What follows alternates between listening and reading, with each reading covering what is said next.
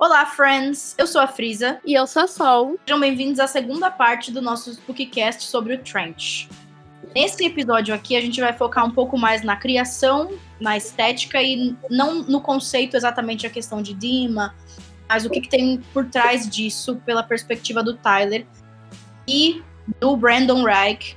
E a, a gente já mencionou ele aqui antes. Ele foi o principal artista por trás da era do Blurryface mas ele também voltou a trabalhar com os meninos no Trench, porque ele, ele era o diretor criativo do Trench. Então, ele estava diretamente ligado e sempre por trás de toda essa criação, o conceito do álbum, essa história de Dima, as cores, é, enfim. Então, ele deu uma entrevista muito interessante, esclarecendo um monte de coisas e contando um pouco pra gente sobre como é que foram os bastidores da, da criação do Trench. E a gente vai trazer para vocês aqui é, essa entrevista dele. A gente vai a gente traduziu, né? E também vamos falar com nossas palavras o que foi que ele falou. Na segunda parte do nosso podcast, a gente vai falar um pouquinho sobre a Bandito Tour. Também foi um ícone para essa banda. Então, nessa entrevista aí que a Frisa citou, o Brandon ele revela que eles já conversavam sobre o Trent há muito tempo e que o álbum ele já começou a ser pensado, né? eles já começaram a desenvolver como seria o álbum durante a turnê da Blurface. E eles também disseram que o nome do álbum eles decidiram, né, juntos durante uma conversa, quando o Tyler ele disse o nome, a palavra Trent em voz alta, e a partir daí eles ficaram surpresos, assim, com sonoridade e tudo mais. E decidiram que o nome do álbum se chamaria Trent. Eu fico pensando assim, né? Como é que será que foi essa conversa? Tipo, ah, Trent. Nossa, gostei, vamos, vamos botar o nome eu do álbum. pensando nisso, mas eu acho que eu tenho uma ideia. Porque Trent quer dizer trincheira, né? E uhum. dentro de toda a história de Dima, é um lugar super conservador e pessoas que fugiam desse lugar e se tornavam rebeldes, elas precisavam se refugiar em algum lugar. E aí provavelmente veio na cabeça do Tyler a ideia de trincheiras, porque era meio que uma guerra que era travada entre eles. E esses, esses rebeldes meio que se refugiavam em trincheiras, que era o acampamento lá dos bandidos. Talvez tenha sido em algum contexto desse tipo que surgiu a palavra trench. E aí, faria muito sentido também eles se refugiarem nessas trincheiras justo por elas ficarem na linha de guerra, né? Exatamente. E foi aleatoriamente que o Tyler falou essa palavra e depois o Brandon disse que ele teve um, que o Tyler teve um estalo. Ficou tipo, pera, então esse é o nome do álbum? Aí o Brandon falou: tem que ser, você acabou de falar, faz todo sentido, tem que ser esse o nome do álbum. Foi do nada, assim, que surgiu o, o nome Trent, que é um nome bem forte para um álbum. Realmente. Agora, já entrando um pouquinho na questão do conceito, por trás do conceito do álbum, Brandon, quando ele foi falar um pouco sobre isso, ele disse que o Tyler queria criar esse outro mundo para poder contar a história, a história dele, Tyler, a história da narrativa do Trent. Dessa vez ia ser uma história muito diferente da que a banda vinha contando até então. Porque dessa vez, diferentemente das outras, o Tyler tinha sido bem sucedido em relação à sua depressão e ansiedade. Exatamente o oposto do que o Blurryface está tentando passar pra gente. Mas, ao mesmo tempo, isso não significava, o Tyler não sentia que isso tornava a depressão e a ansiedade temas menos interessantes.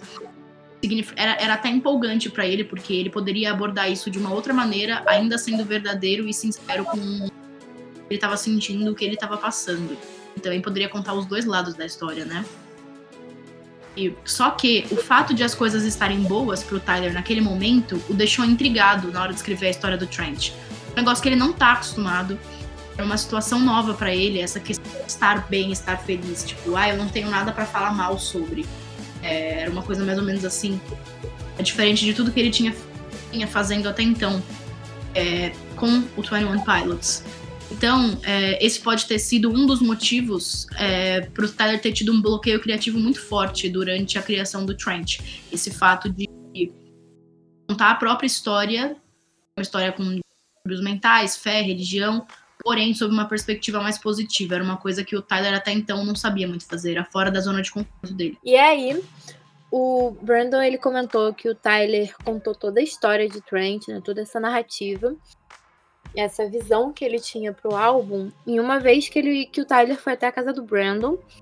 E ele disse que a, história que o Tyler contou era tão profunda e tão detalhada que ele ficou tipo assim: Caralho, meu irmão, ninguém vai entender isso aí, não. Por ela ser uma história com tantas camadas, com, tantas, com tantos detalhes, né? E no QA que o, que o Tyler fez no Discord recentemente, ele também disse isso. Ele também disse que ele não sabia, nem ele nem o Josh sabiam se as pessoas iam entender ou, ou mesmo encontrar as coisas que eles tinham lançado, porque eles lançaram, tipo, não foi nada oficial também, questão do site de Dima. Então, eles realmente não sabiam se ia dar certo o que eles estavam querendo transmitir com esse álbum. Mas eu também, eu não sei, eu acho que o Brandon deu essa entrevista, acho não, ele deu essa entrevista há bastante tempo, assim, é, relativamente falando. Acho que foi no começo, é, na época de lançamento do Trent. Então pode ser que ele tava falando isso no passado. Talvez. É, não quer dizer que, tipo, por ele ter falado isso, não quer dizer que a gente realmente não entendeu a história de Trent. Pode ser que ele tenha falado isso em um momento anterior quando não tinha sido lançado ainda, agora tenha percebido que, putz, esse fandom é demais mesmo, porque eles realmente entenderam tudo isso que o cara lançou. É, bom, a principal ideia por trás desse mundo que foi criado com o Trent é, era criar uma dinâmica dentro desse mundo. E essa dinâmica era de um mundo que seria compreensível às adversidades que enfrenta por si próprio. Então é um mundo que seria solidário e compreensivo às adversidades que esse próprio mundo coloca para você. Ou seja, né, em outras palavras, o mundo seria uma metáfora para contar a história que a gente está passando, que cada um passa no seu interno. E depois que isso foi definido, surgiu a questão também de contar os detalhes sobre esse mundo, contar a história e aí então projetar esse próprio mundo para o mundo exterior, né, para que as outras pessoas descobrissem e entendessem o que era tudo isso. E o Brandon Reich, ele também disse que amarelo sempre foi a cor do Trent, pro Tyler. É, o Tyler ele estava decidido que queria amarelo como a cor do álbum desde o início. Inclusive, o próprio Brandon acha que eles estavam dando indícios de, disso, tipo assim, estavam dando umas dicasinhas no Grammy de 2017 no qual o Josh foi com o cabelo amarelo, né? E o vestido da Jenna também era, nossa, maravilhoso e todo amarelo. Será? Provavelmente, né? Porque eles não fazem nada tão aleatório assim. Duas coisas Exato. amarelas. A amarela era uma cor que nunca tinha aparecido em nada antes, é impossível. Isso aí. Aí, ainda falando um pouco sobre as cores. As cores do Trent, como todo mundo sabe, são amarelo e preto. Só que quando elas são inseridas no mundo fictício do Trent, essas cores passam a ser muito mais do que apenas duas cores. Gente, e o Brandon, dentro desse, desse tema, ele também comentou sobre a estampa de flores e o padrão camuflado. Foi muito marcante nessa era, foram muito marcantes nessa era da banda. Ele disse que a ideia era que eles fizessem algo parecido com o que eles fizeram no Blurryface. Cada padrão, né, um dos, cada um dos nove padrões da capa do Blurryface representaria uma das músicas do álbum. Então o Brandon criou essas flores vegetacionais, né? É, esse padrão aí de flores, que acho que vocês sabem do que eu tô falando e são específicas para cada música do Trent. Se vocês forem reparar, não são as mesmas flores que aparecem associadas, por exemplo, no YouTube, ao áudio de cada música. São flores diferentes. Tem vários padrões de flores diferentes é, que surgiram durante o Trent. Cada um deles representa e está associado a uma das músicas do álbum. E aí, com isso, juntando tudo isso, mais tarde, ele criou aquele famoso padrão camuflado. E ele disse também todas essas flores têm um significado maior ligado ao objetivo do Trent. Isso é uma coisa que eu nunca vi ninguém falando sobre. Então, talvez seja uma das coisas que a gente deixou passar. Que o Tyler falou uma, uma vez em uma entrevista. O significado que cada um dos padrões de flores tem.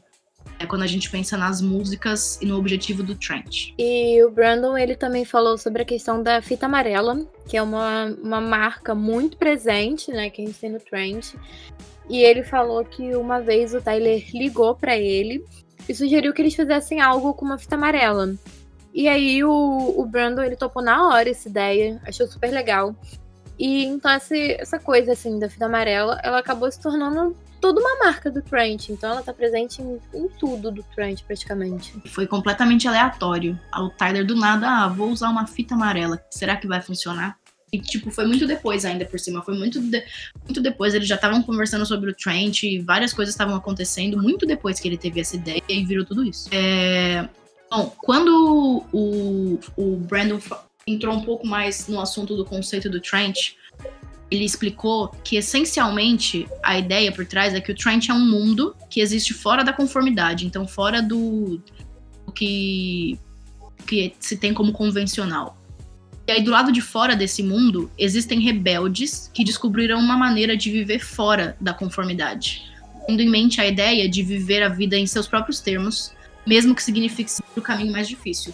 Então, eles não estavam nem aí se eles tivessem que é, é, seguir o caminho mais difícil e, e eles estavam preparados para lidar com as dificuldades que viriam é, uma vez que eles assumissem esse caminho que o mais importante para eles era viver a vida do seu, nos seus próprios termos, eles poderem ditar a, sua, a própria vida que eles iam ter. Outra opção que eles teriam seria seguir o caminho mais fácil. Esse caminho mais fácil é, seria Dima, é a cidade lá que a gente conhece. E nesse caminho mais fácil, em Dima, a vida foi alimentada às pessoas, então é como se ninguém tivesse uma vida própria. E o tempo todo, é, o pessoal lá que comanda Dima, os bispos, eles dizem aos habitantes de Dima o que fazer. Então a vida não é de cada um, na verdade. É, basicamente quem vive em Dima é tipo um zumbi controlado por uma outra pessoa. E aí, dentro dessa ideia dos rebeldes, surgem os bandidos. Os bandidos, eles são pessoas rebeldes que chamam a atenção e são especiais por conta de algumas características que ficam incluídas em suas roupas. Por exemplo, aquele verde oliva ou aquele verde militar assim camuflado que eles usam nas roupas, aquele casaco, as calças. E os aspectos mais importantes sobre eles, entre é, tipo assim, com tudo, é uma presença da cor amarela, que geralmente vem associada aos seus braços ou ao peito, né? Aí o que, que é essa cor amarela que é tão importante no Trent? Por que, que ela é tão importante pro Trent e pros bandidos? O amarelo ele serve como uma marcação e uma afirmação da identidade e do ideal dessas pessoas. Como se quando eles colocassem a fita amarela no braço, no peito, eles estivessem gritando: É isso que eu sou, esse, esse sou eu, e essa é a minha vida. Então, além disso ser muito poderoso, é, pelo fato de existirem pessoas dentro do mundo conformista, que é Dima, não conseguem enxergar o amarelo. Então, a gente tá falando dos bispos, a gente já sabe que os bispos enxergar. É, Aí o Brandon explicou a importância de toda essa ideia. Por trás disso, o significado é que se você se sente sozinho nesse mundo, dentro do, do conceito do Trent, a gente está falando de Dima. Então, se você se sente sozinho dentro desse mundo conformista, se existe uma identidade da qual você tem medo, que aí a gente está falando dos bispos, na hora que você encontra o acampamento dos bandidos, você sente algo muito forte, muito poderoso.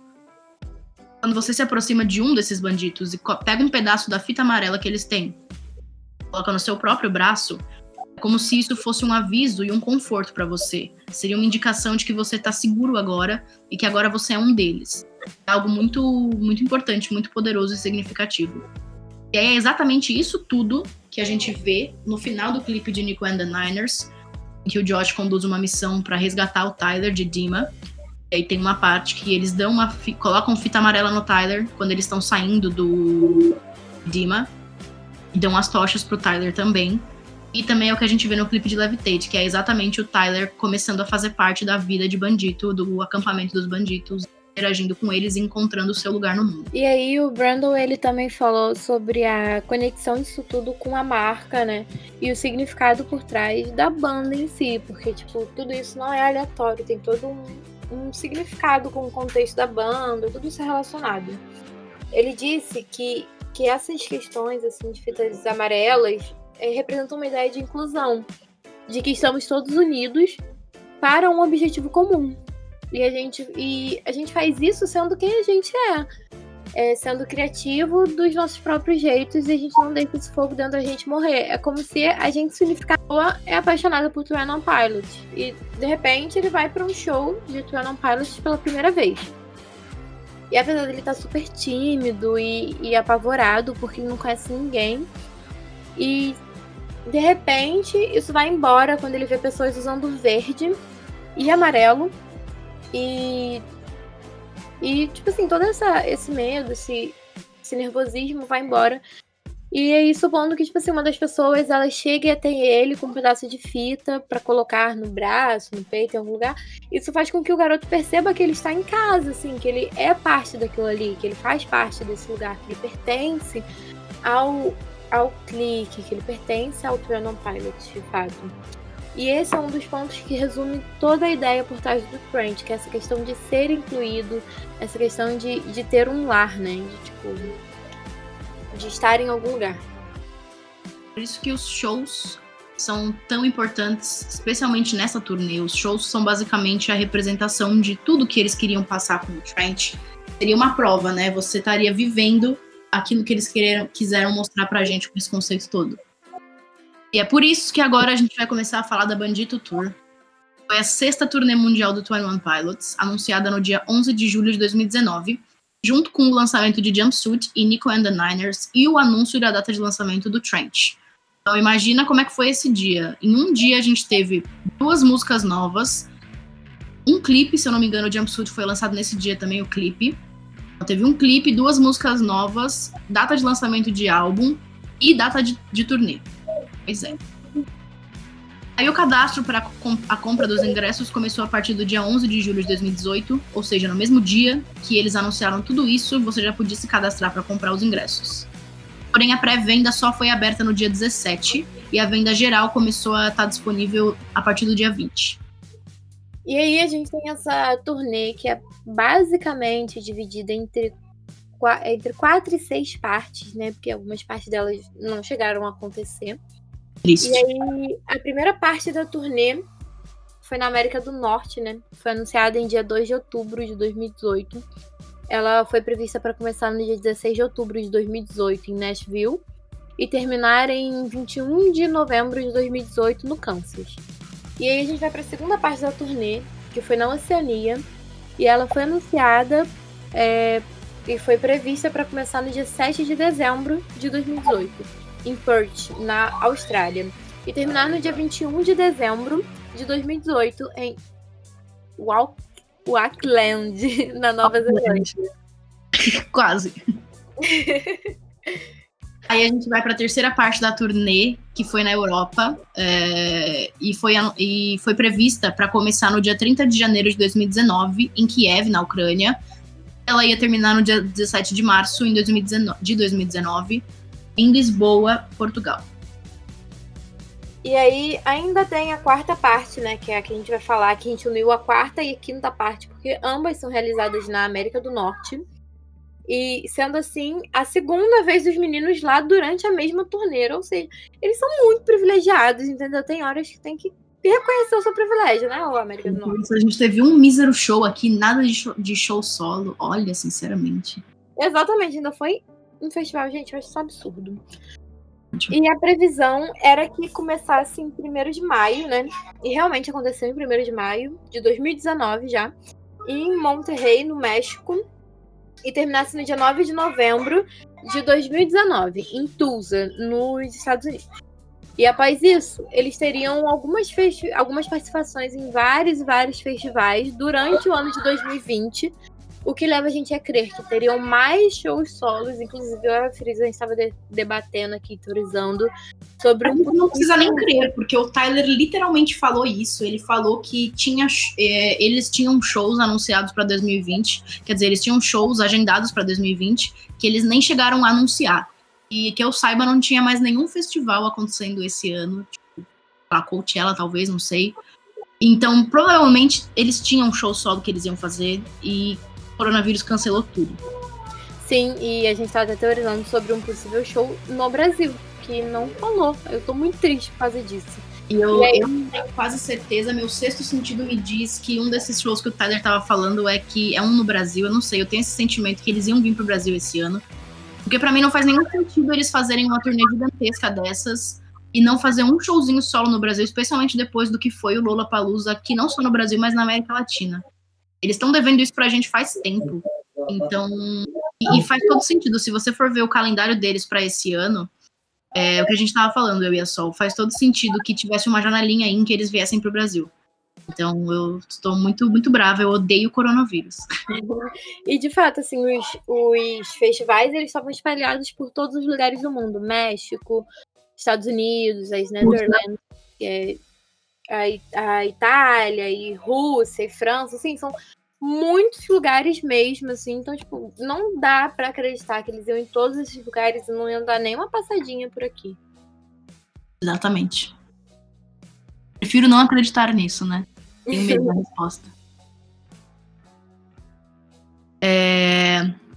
Então, vamos falar agora um pouco mais profundamente sobre os shows da Bandito Tour. Eles eram separados em três partes.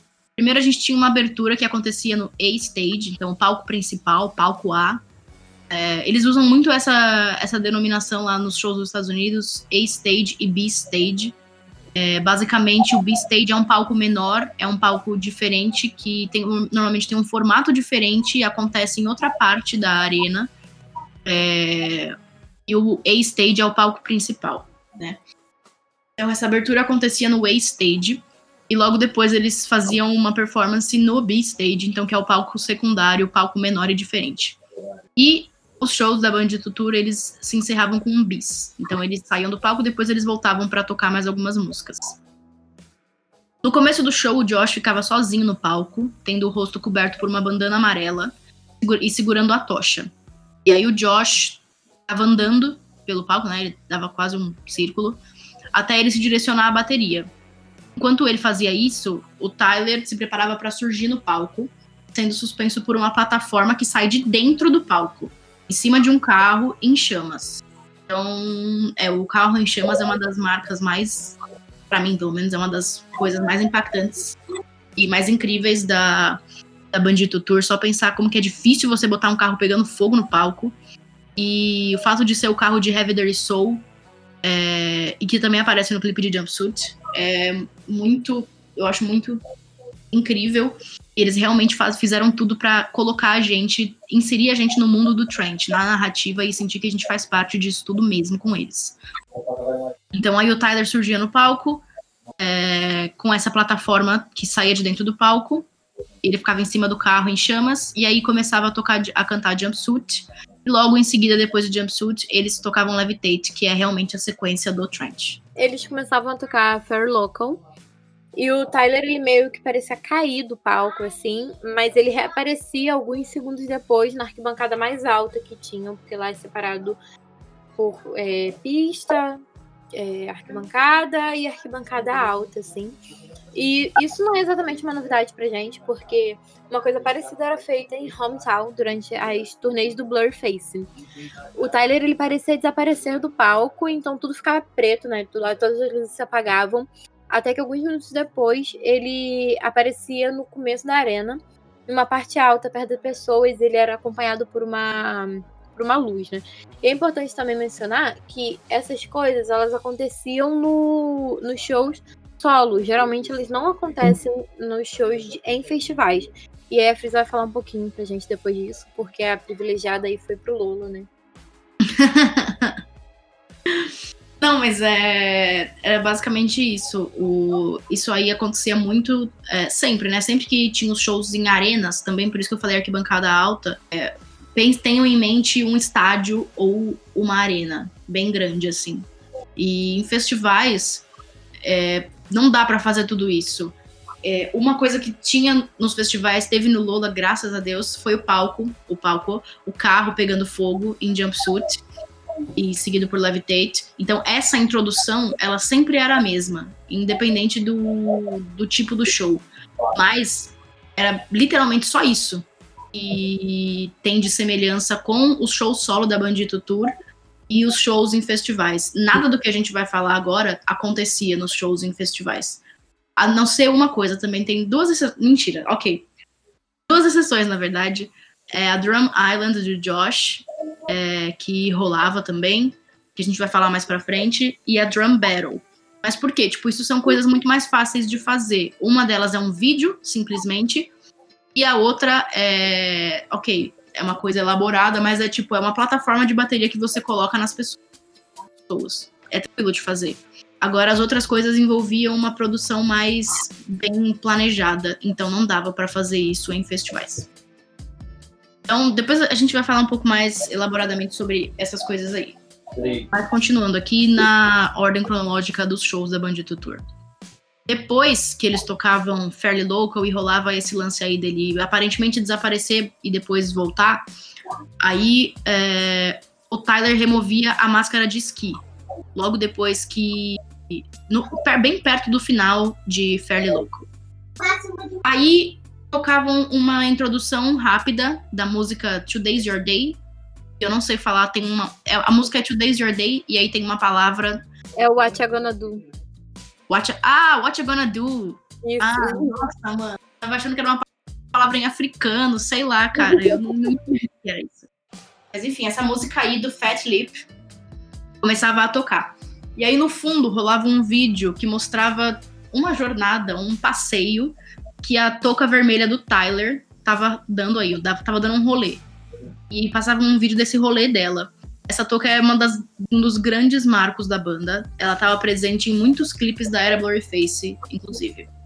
É um vídeo muito simples, esse aí, na verdade. É como se a touca estivesse andando por vários pontos da cidade. Não tem ninguém na cidade, nesse lugar aí. E aí a touca fica passando por ruas desertas, passa por umas casas. É basicamente isso que tá acontecendo. Só que no final do vídeo, a touca sobe, é como se ela tivesse levantado voo. E aí ela desaparece da tela. A gente não consegue mais ver a touca. Daí fica tudo preto, então o vídeo é encerrado. E aí, a intro de Stressed Out, tocada na bateria, né? Então o Josh começa a tocar a introdução de Stressed Out. E aí, um pouquinho depois, a touca desce, né? Se- A touca desce pro palco, então tem um fio segurando a touca, e esse fio abaixa a touca até ela chegar num, num certo nível do palco. E o Tyler coloca a touca, e aí sim eles começam a tocar Stressed Out. Logo depois de Stressed Out, eles tocavam Hiddens, que tinha uma introdução no piano feita pelo Tyler. E aí, depois, com essa mesma caracterização, eles tocam We Don't Believe What's on TV e The Judge. Aí, eu. Enquanto a gente tava montando essas coisas, eu reparei que a gente consegue ver as músicas e a gente consegue ver toda essa caracterização que eles fazem, porque logo assim que eles terminam The Judge, o Tyler ele aparece vestido com aquele kimono dele tradicional florido, né, aquele kimono estampado de flores, pra cantar Lane Boy, que é a mesma roupa que ele tá no videoclipe. Então tem toda essa preocupação com caracterização, pra marcar as, as- os momentos e as músicas, que são marcas registradas. E aí, durante Lane Boy, aparecem dois homens usando máscaras e um traje de pro- proteção, tal como também aparece no clipe. E aí eles correm pelo palco e dão um banho de fumaça na plateia inteira. Uma coisa que eu acho legal disso tudo é que a gente tá falando de outra turnê, de outra era dos meninos. Agora é o Trent, não é mais o Blurryface. Porém, eles continuam fazendo muitas coisas que eles faziam na turnê do Blurryface, que nem essa questão da caracterização que a Sol falou. O Tyler não pinta mais a mão e o pescoço de preto, só que ele também não se veste só de bandido. É, ele ainda usa a máscara de esqui, ele ainda usa o kimono florido, ele ainda usa o óculos, é, ele ainda usa a touca vermelha para cantar Stressed Out. Então, isso tudo são indícios visuais de que o Trent não é uma coisa separada do Blurryface, eles se completam, eles se complementam. Provavelmente é por isso que a caracterização do Blurryface também foi tão importante para a banda nessa turnê. E você repara vários símbolos, né? Super importantes. Exatamente, exatamente. Eles nunca se desprendem desses símbolos do Blurryface. Mesmo no clipe de Nico and the Niners, que tem aquela cena que o Tyler tá colocando as coisas do Blurryface na mochila, ele tá sem. Eles tão, o tempo todo eles estavam falando pra gente que o Trent e o Blurryface são uma coisa só. E isso não foi diferente nos shows. Aí, voltando, então em Nico and the Niners, que é uma música do Trent, o Tyler, ele andava pelo palco cantando, só que ele andava em uma ponte suspensa no ar tinha uma ponte meio que elevada. é, e aí ele andava nessa ponte até ele chegar no B-Stage, onde ele continuava cantando Nico and the Niners. E, é, normalmente acontecia assim: ele cantava Nico and the Niners boa parte no palco principal, e aí quando chegava no rap, ele fazia o rap nessa ponte suspensa, e aí depois do rap, ele ia lá pro B-Stage. Como eu falei, muitas coisas que a gente tá falando aqui não aconteceram nos shows de festivais. Isso aqui é quase que exclu- exclusivamente para show solo. E aí, é, eles procuraram jeitos de adaptar esses grandes recursos de produção que eles conseguiam fazer em show solo em grandes arenas e também nos Estados Unidos. Por exemplo, nessa parte aí que eu falei de Nico and the Niners, nos festivais não tinha essa ponte suspensa. Então, ao invés disso, o Tyler de- descia do o Tyler descia do palco e cantava essa parte andando bem perto do público nas grades. Então no Lola, é, ele desceu e ele. Na verdade, ele foi muito cuzão, o Lula, porque ele desceu, aí ele foi pro lado esquerdo, aí ele cantou essa parte toda no lado esquerdo, aí ele, ele começou a andar no meio das pessoas, onde tinha, tipo, duas grades. E foi basicamente lá que ele cantou o rap e boa parte do final da música. Falei que ele foi cuzão porque eu tava do lado direito, então ele não chegou nem um pouco perto de mim nessa hora, e eu fiquei com raiva. E também outro detalhe é que quando o Tyler ele anda pela ponte suspensa, o Josh, né, cantando, é, o Tyler cantando rap, o Josh vai, se levanta e vai também até lá e cruza as baquetas, e, tem, e aí tem toda essa, essa partezinha assim, aí proporciona aquelas incríveis imagens do tanquinho do Josh. Ai, É verdade, é. Só felicidade. Saudades. Aí, enquanto enquanto ele corre pela plateia até chegar no B-Stage, o Tyler, enquanto o Josh ele corre pela plateia para chegar ao B-Stage, o Tyler ele se senta no piano para poder começar a tocar Neon Gravestones. Depois disso, eles começam a cantar Bandito com o público. Acho legal falar também que Bandito tinha muita produção. Eu acho que é uma das músicas também mais bem produzidas da Bandito Tour. Porque. Não sei exatamente explicar isso. Se vocês já viram algum vídeo de Bandito ao vivo, vocês vão saber do que eu tô falando. Mas é como se tivesse, tipo, uma jaula, entre aspas, em volta do Tyler e do Josh. Só que, tipo, não é uma jaula de prisão, é, é, ela é toda brilhante. Ela é como se fosse feita de estrelas. E aí tem luzes amarelas, tipo, em, em volta deles. E esse negócio vai subindo. E na hora que chega na parte mais animada de Bandito, e aí essa, essa grade, esse, sei lá, esse recipiente que tá envolvendo eles, sobe completamente. E aí o Tyler e o Josh saem de dentro desse negócio. E aí é a hora que o Tyler começa a fazer aquelas dancinhas muito loucas. E então Bandito ao vivo é muito linda. É verdade. E depois fica parecendo até um lustre, né? Quando sobe. Isso, exatamente. Parece um lustre, só que é um lustre que, tipo, ao contrário, na hora que tá em cima deles. Sim. Mas eles ficam todo iluminado, todos iluminados por essas luzinhas amarelas, é bem bonito. É muito lindo, vale a pena ver. E também o pessoal, o público geralmente liga a lanterna na parte de bandido. É, é muito lindo. Nossa, É perfeito. Bandito me- subiu muito, muito no meu conceito depois que eu comecei a ver essas apresentações ao vivo. Porque não era uma das minhas preferidas, mas depois disso eu fiquei, putz. Sim, depois pesquisem, é Bandito Live, assim, vocês vão ver, fica muito lindo mesmo. Vale a pena. Aí depois disso aí, disso tudo que acontece em Bandito, o Tyler ele volta pra ponte suspensa pra poder cantar Pet Tira. Uma outra coisa que não acontecia nos festivais, eles não tocavam Pet Tira nos festivais, o que eu acho um absurdo. E eu nunca vou perdoar eles por isso. É, e aí, nessa hora de Pet Tira, no final de Pet Tira, tem uma hora que a música vira basicamente instrumental só. E um pouco antes dessa parte, o Tyler convida a plateia a pular no final da música. É parecido com o que ele faz com Lane Boy, quando ele manda todo mundo descer e depois pular de novo. É mais, mais ou menos essa vibe. E é, era isso que aconteceu com o Pet Tira. É, não dá pra entender por que, que ele não faz isso nos festivais, né? Então, Pois é, isso não tinha produção nenhuma. Por que, que custa cantar Pet Tira, meu Deus? Pois é, às vezes é por causa do tempo, né? Também que eles tinham que era um tempo reduzido. É, podia tirar Ride. Ninguém aguenta mais Ride. Ah, pronto, começou. Pô, todo dia é isso, maluco. Todo dia Ride é um. Isso, maluco, você reclama de uma música, mano. O Nether Hype, ela tá reclamando de Ride. Não, eu, eu gosto de Ride, mas eu não aguento mais eles tocando isso ao vivo. Eu preferia um milhão de vezes ver Pet Tira ao vivo do que Ride ao vivo. Todo show eles tocam essa desgraça. Chega. Os dois, né? Mas enfim. É. E aí o Josh. O Josh ele volta pro palco, né? Depois de, dessa parte de pé tira com, só com instrumental. E aí acontece a Drum Battle. Tinha um, um vídeo do Josh tocando bateria na tela. E do Josh de verdade deveria responder ao som que era tocado do Josh do vídeo. Com mais solos de bateria. Portanto, era tipo assim, era uma batalha contra ele mesmo. Era tipo, ele e ele lá, e tipo, um tocava de lá e o outro ia e respondia, só que fazia melhor aí. E é, é- é uma maluquice, assim, mas é muito legal de ver. Depois procurem Drum Battle do Josh. Primeira vez que eu vi isso, eu falei, mano, o que, que tá acontecendo com essa banda? Só que tipo, é incrível. E eu achei muito legal justamente porque normalmente o baterista é o cara mais esquecido da banda. Porque ele fica lá atrás, ninguém lembra que ele existe. Só quando o vocalista fala, ah, batam palmas pro baterista fulano.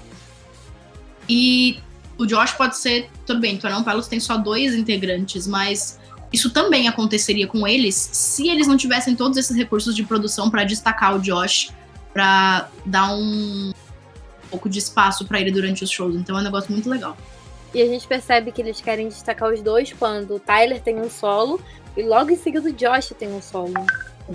E o Josh também tem a Drum Battle, é, a Drum Battle não, a Drum Island. Tipo, o Josh tem muita coisa nos shows também. Tipo, não é. Ah, o, o, a toda, to, todos os aspectos da produção tem a ver com o Tyler, o Tyler faz tudo, o Josh fica só lá atrás. Não tem nada a ver. Isso que eu acho muito legal neles. Sim. E essa Drum Battle é uma das, uma das coisas que, dessa lista aqui que a gente tá falando, que também rolava nos festivais. E foi muito legal de, de poder assistir isso. Então, just, mas justamente porque é uma coisa muito simples, é um solo de bateria e um vídeo. Não tem problema levar isso para outros países. Então, isso conseguiu ser mantido, apesar de eles estarem fazendo shows menores em outros países. Aí eles tocavam Holding On To You, com aquela apresentação clássica que a gente já conhece faz tempo, em que o Tyler canta o primeiro verso, sendo segurado pela plateia.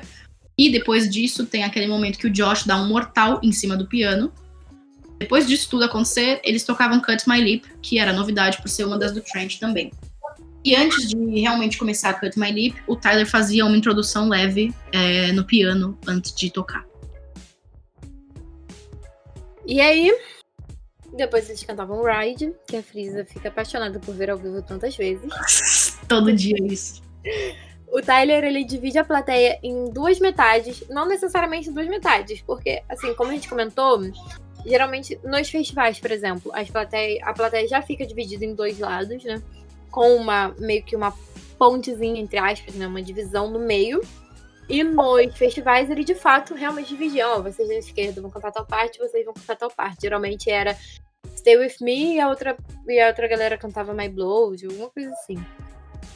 E aí eles cantam intercalados, né? A parte final da música, sem nenhum arranjo. Tipo assim, só a voz da galera assim cantando.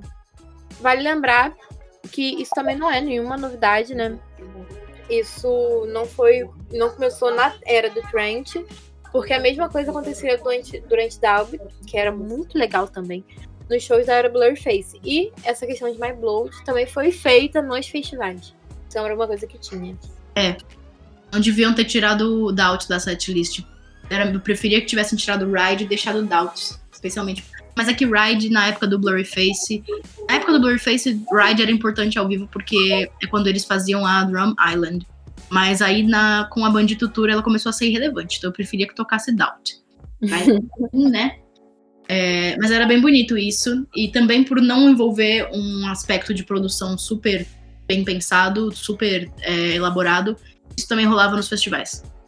Ah, inclusive, a gente tem que dar uma moral pro Brasil, porque a, essa interpretação de My Blood, que uma parte da, da plateia canta tal parte e a outra canta outra, foi uma das mais bonitas, assim, que eu já vi em show em live.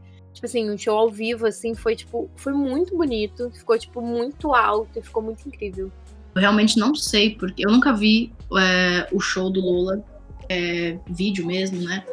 E quando você tá lá no show, é, não, não, não parece, tipo, é, você não você consegue escutar meio que você e as pessoas que estão do seu lado gritando. Então não dá para perceber o som que é que é que tá, que tá rolando. Então eu não peguei, não sei isso. Eu só vi um trechinho de jumpsuit e eu fiquei assustada. Porque no, não dava pra ouvir o Tyler cantando de tão alto e a galera tava cantando. Não dava pra ouvir o Tyler direito. E eu não tinha ideia que tinha ficado desse jeito quando eu tava lá. Eu fiquei, meu Deus, a gente mandou bem mesmo, hein? Putz. Inclusive, depois, em uma entrevista, ele falou que ele quase não conseguia se ouvir cantando, né? Que ele só conseguia ouvir, bem da verdade, a plateia. É, exatamente. E.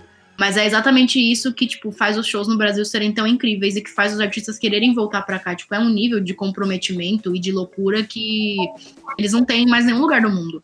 E seria mais compreensível se fosse nos Estados Unidos, porque é muito mais fácil as pessoas conhecerem Twenty Pilots nos Estados Unidos do que no Brasil, vamos pensar assim, porque eles são de lá, porque eles estão o tempo todo fazendo coisa lá, porque a maior divulgação deles acontece lá. Agora, o Brasil é do outro lado do mundo, então eu acho que muito, eles ficam se pensando muita, muitas vezes, tipo, eu nem sabia que algum dia a gente ia ter fãs no Brasil e daí a gente chega lá e é, é isso que acontece.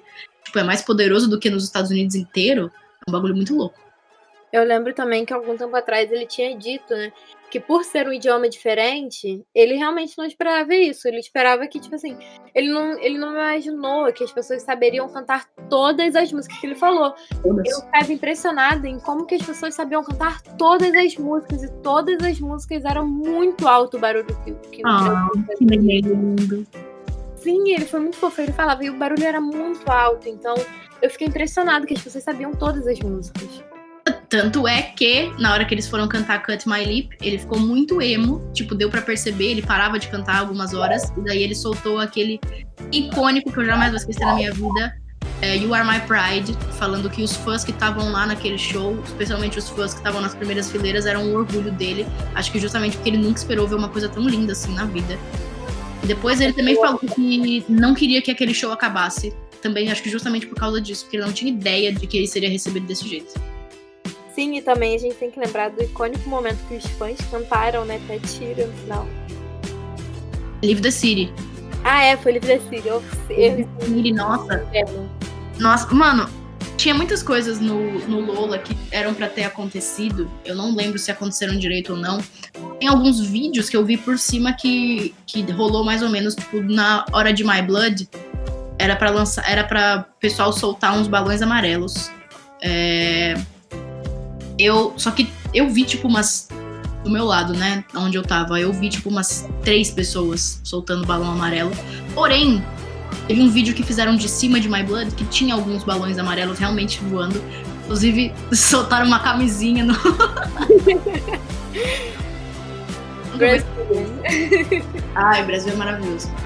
É, mas enfim, é. Então, mas nessa parte aí de Live the City eu achei que não ia funcionar.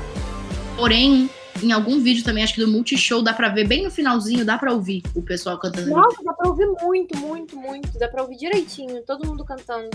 Então imagina é, se uma música que não tava na setlist e que nem todo mundo sabia que era para fazer isso, deu para ouvir perfeitamente do Multishow. Imagina, tipo, Stressed Out, Jumpsuit, como é que foi o, o, o volume disso. Sim, e outra coisa também que os fãs fizeram que deu certo foi a, a lanterna amarela, né? Que tipo, quase ah, todo mundo lembro. Fiz isso por tipo dois segundos e depois eu desisti porque tava dando muito trabalho, eu tava tremendo e chorando muito. Então eu bato no chão. Aí eu falei, mano, não vai dar não, foi mal aí. Por dois é, segundos que é o.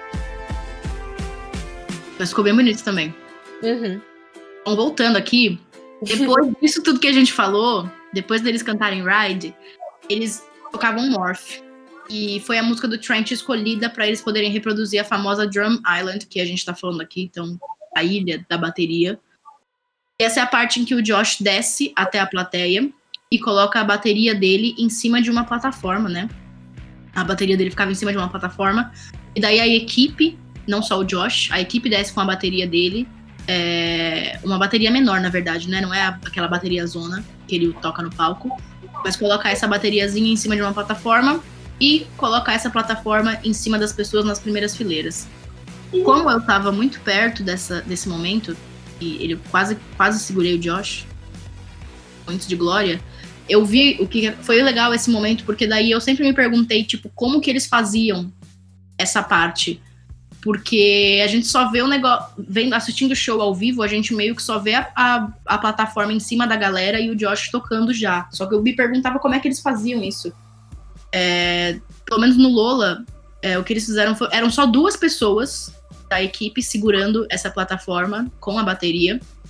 E eles desceram e eles, tipo, escolhem um lugar que eles acham que as pessoas vão conseguir segurar. Eu não sei baseado em que que é, mas deu para ver claramente que eles estavam escolhendo, porque eles desceram antes de eles acabarem a música anterior, que eu não me lembro qual era.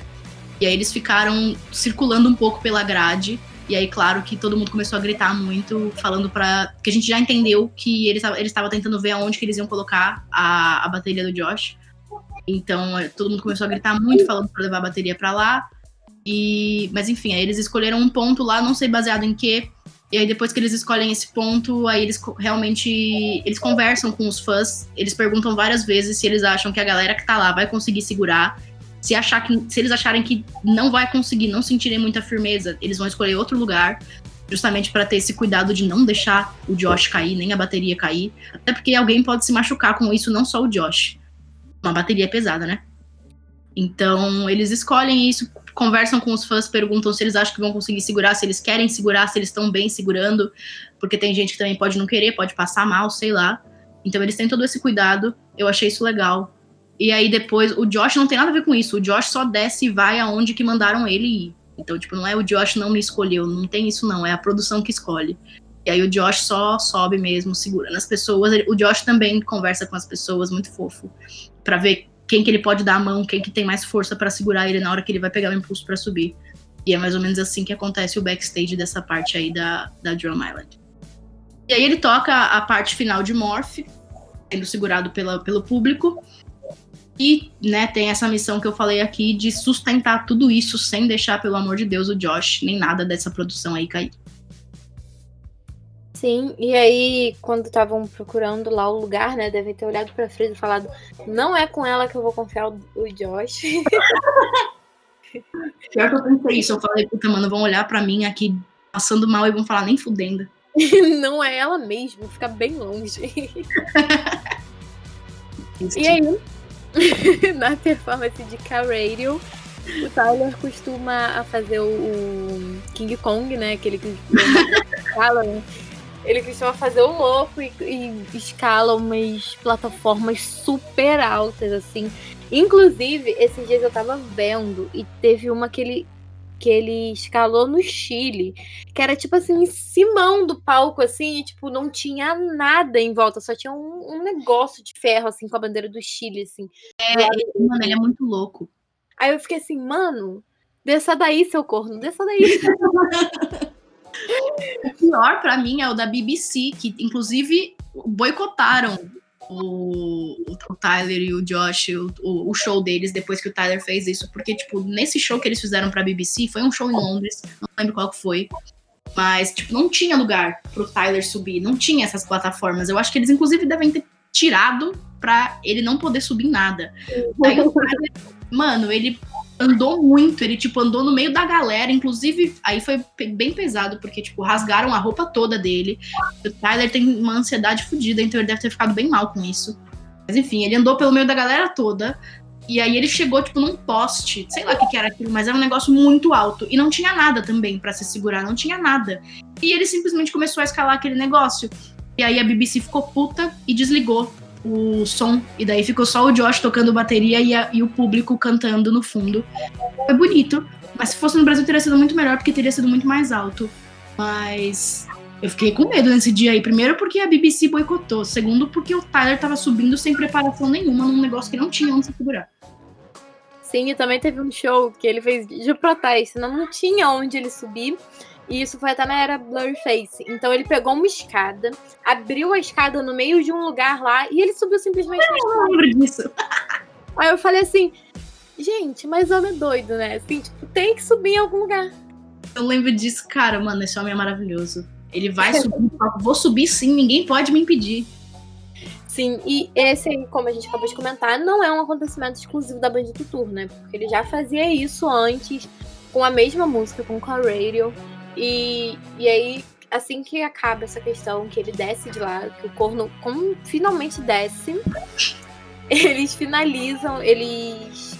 Ele. O Josh. O Josh não, tá? Ele volta pro palco. E aí eles saem do palco. Coitada, a Diana deve ficar morrendo. Inclusive, ela já disse, né? Que fica morrendo de medo toda vez que o Tyler sobe esse negócio. Imagine agora ele sendo pai. Meu Deus, a Diana vai ter um infarto.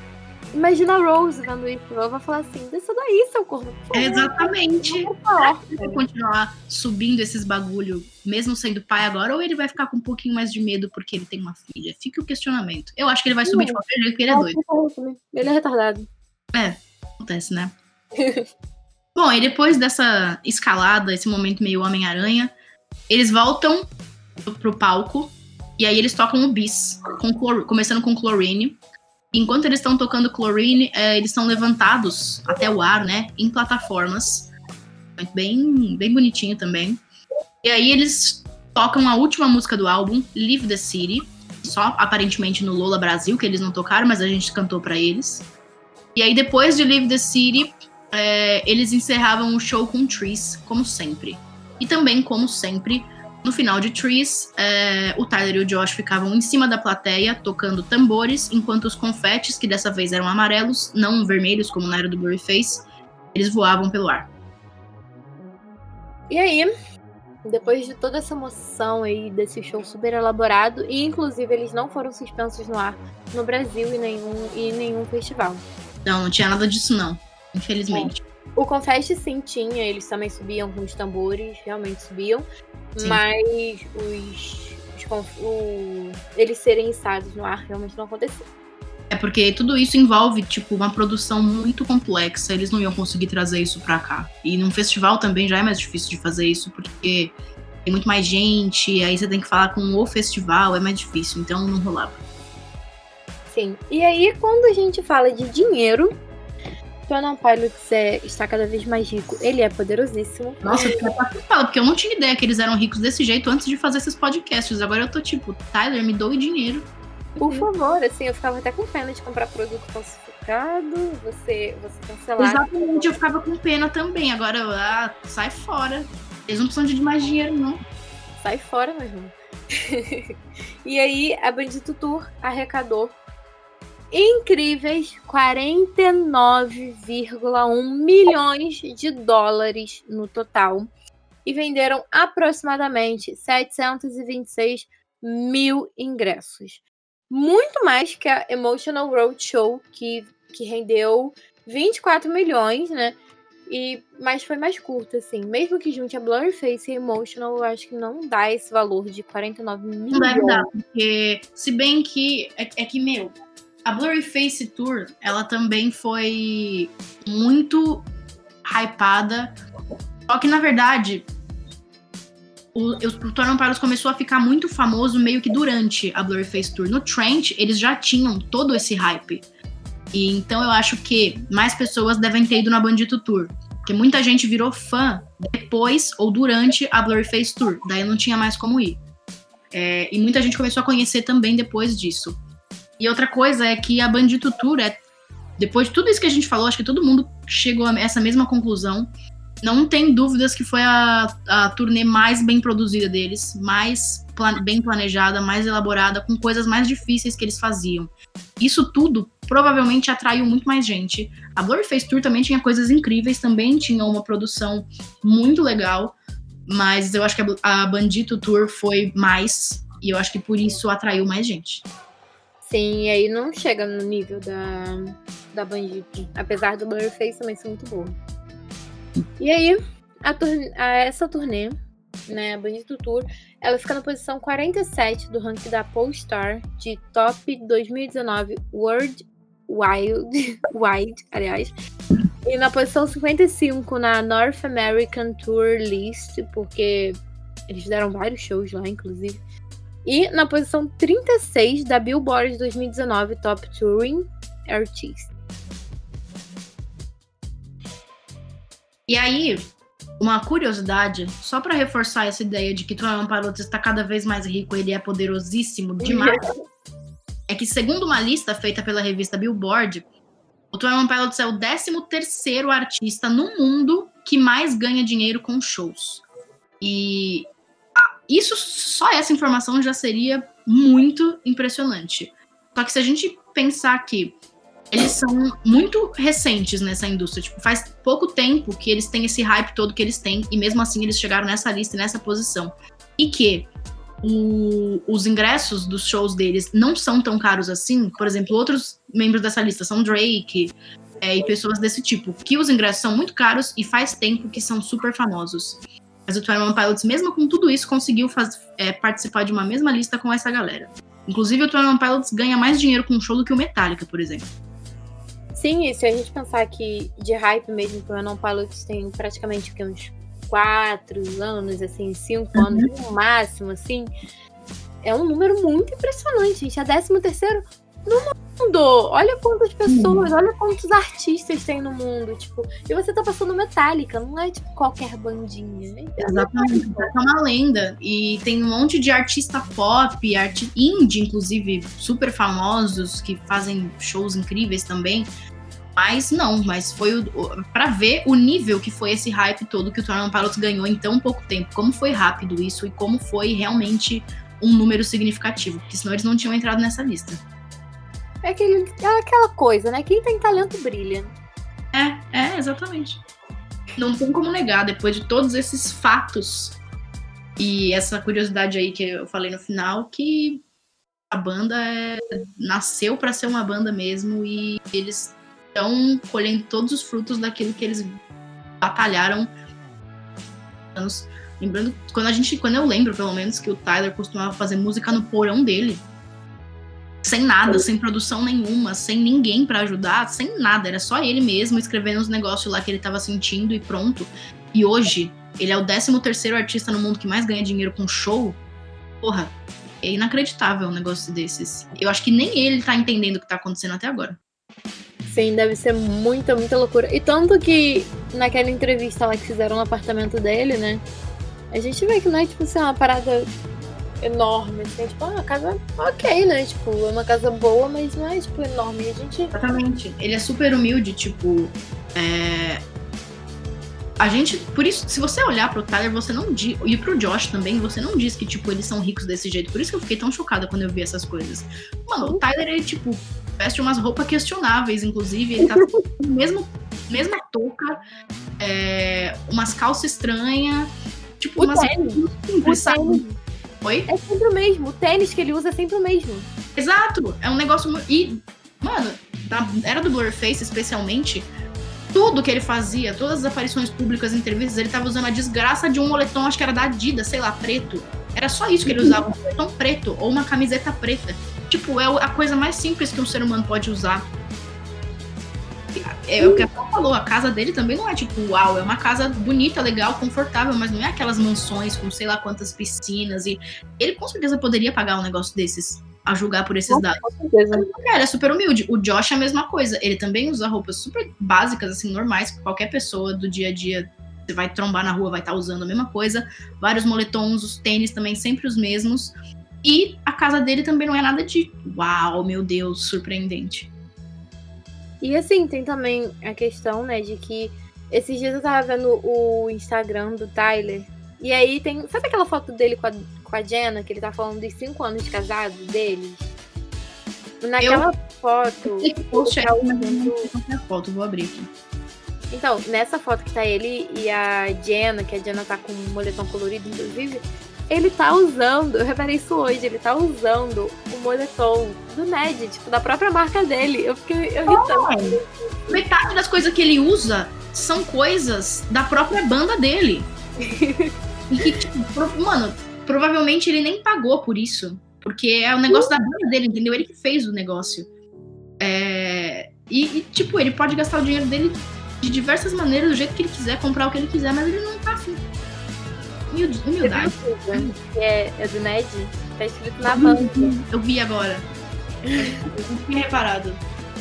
Cara, é muito engraçado, tipo, acho muito fofo. Ah, humildade é tudo, né? Reizinho humilde. Mas é isso, esse foi o podcast de hoje. Já falamos muito, falamos sobre muita coisa. Acho que esse ser o maior podcast que a gente já fez. Tanto que a A gente gente tá um pouco porque o Trent é, foi a era que a gente mais viveu. Eu entrei no fandom no meio do Blurryface, não vivi tão profundamente e desde o começo. Agora o Trent, desde o começo, foi dedo no cu e gritaria. Então a gente se empolgou talvez muito, fazendo esse podcast aqui. A Sol também, né? A gente entrou no Trent. É, eu, eu entrei um pouquinho depois do Blurface, então, tipo, não dava mais tempo de, tipo, conhecer muito e tal. É, Aí então, o, o Blurface, o Blurface, ó, o Trent foi só surto mesmo, tipo, direto surto. Trent para sempre uma das maiores marcas da minha vida e glórias ter vivido a era Trent. Nossa, nossa, surtar com o Trent foi bom demais. Agora, inclusive, Tyler Joseph vinha aqui cobrar o álbum que você falou que está produzindo. Ai, meu pai. Olha, eu não quero que ele lance esse negócio tão cedo, porque se ele tá dando esse tanto de entrevista sem ter mais nada de novo, sem ser level of concern, imagina quando lançar esse álbum. Não quero nem pensar. Nossa, mas o, o menino não vai parar de postar foto nunca mais, nem fazer entrevista. Nossa, nossa. Parem de entrevistar o Tyler, pelo amor de Deus. Eu não aguento mais. Ele já falou tudo que tinha para falar nessas oito entrevistas que ele deu na quarentena. Chega. Sim, a gente ama as entrevistas do Tyler, a gente gosta de ouvir, a gente só não gosta muito de traduzir as 500 entrevistas que ele faz. Tá? É isso mesmo. Está muito difícil. Já não bastava as, sei lá, duas que tinha para fazer, agora tem, a gente descobriu que tem oito. E mais. É um pedido de socorro, por favor, parem de entrevistar o Tyler. Inclusive, vamos ser obrigados a agredir a próxima pessoa que entrevistar o Tyler. Então prepare-se. Exatamente, é. Turma de olho aberto, pessoa que quiser fazer uma entrevista com o Tyler. Spoke BR ameaças. Enfim, é isso aí, galera. Deus, é isso aí. Ouçam nossos podcasts e assistam nossas coisas que a gente tá lançando uns trilhares de coisas aí. É. Como eu falei, talvez as coisas demorem um pouco para sair, porque estamos com 25 milhões de coisas do Tyler para legendar, mas elas vão sair. Então fiquem acompanhando a gente para não perderem esses conteúdos que a gente tá produzindo para vocês. É isso aí, beijinho e até a próxima. Até mais.